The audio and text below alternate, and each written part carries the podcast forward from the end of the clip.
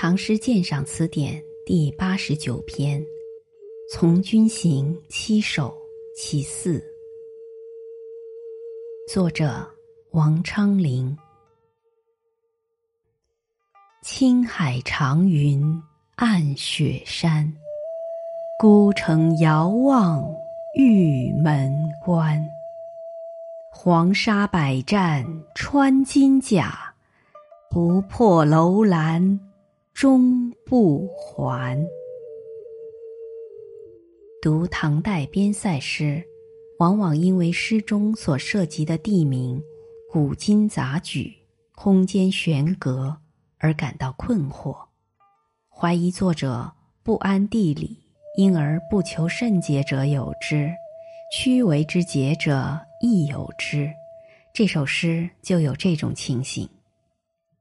前两句提到三个地名：雪山及河西走廊南面横亘延伸的祁连山脉；青海与玉关东西相距数千里，却同在一幅画面上出现。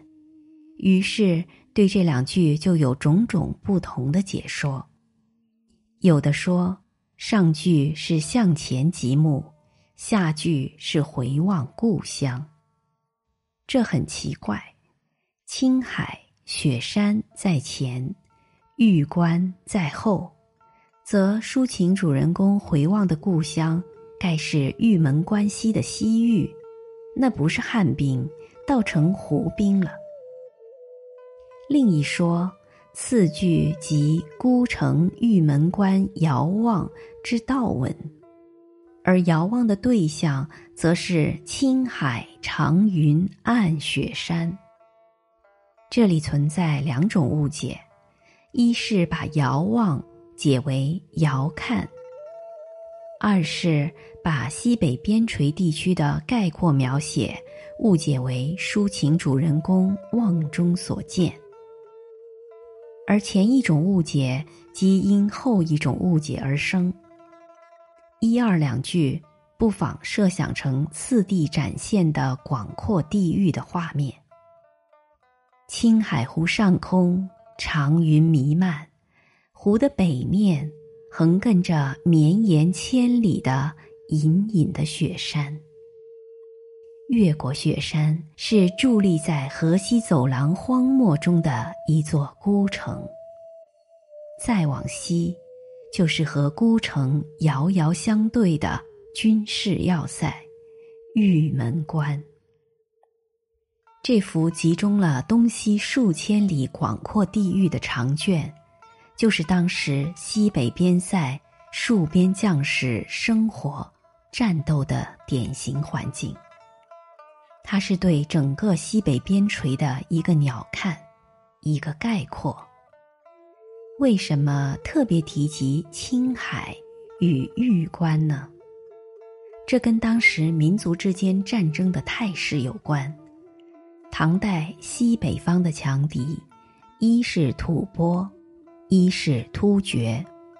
河西节度使的任务是隔断吐蕃与突厥的关系，一阵兼顾西方、北方两个强敌。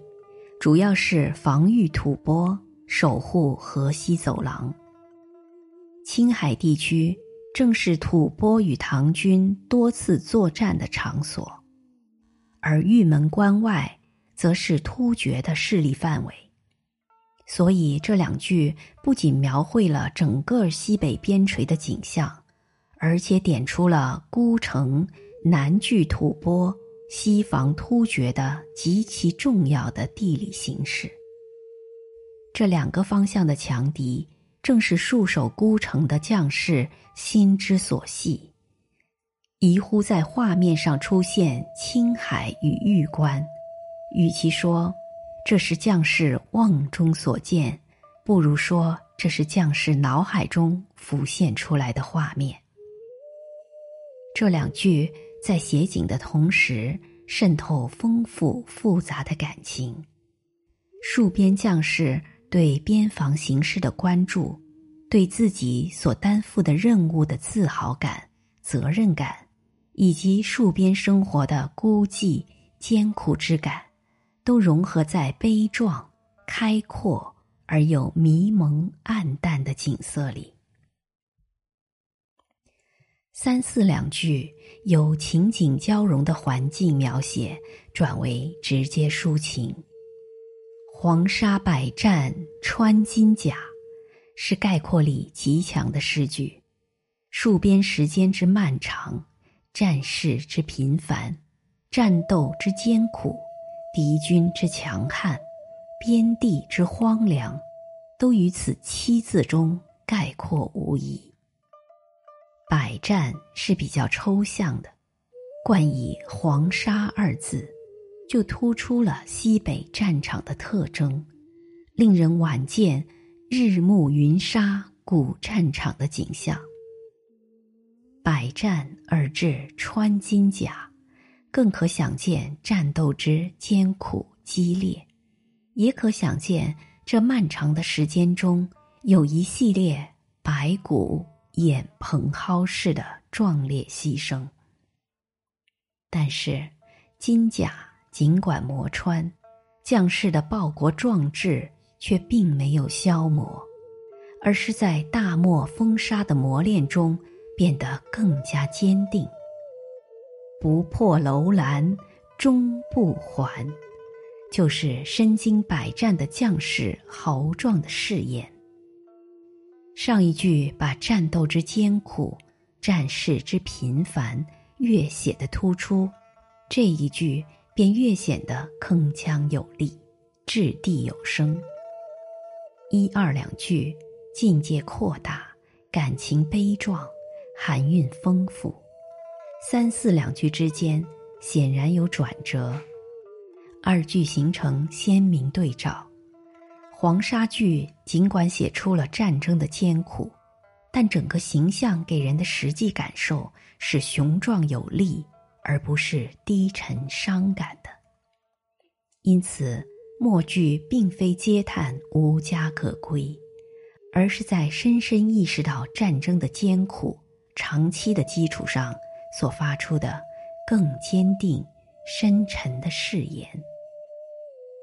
盛唐优秀边塞诗的一个重要的思想特色，就是在书写戍边将士的豪情壮志的同时，并不回避战争的艰苦。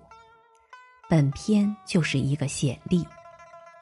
可以说，三四两句这种不是空洞肤浅的抒情，正需要有一二两句那种含韵丰富的。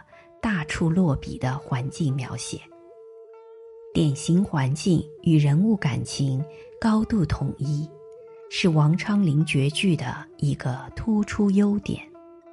这在本篇中也有明显的体现。本篇鉴赏文作者刘学凯。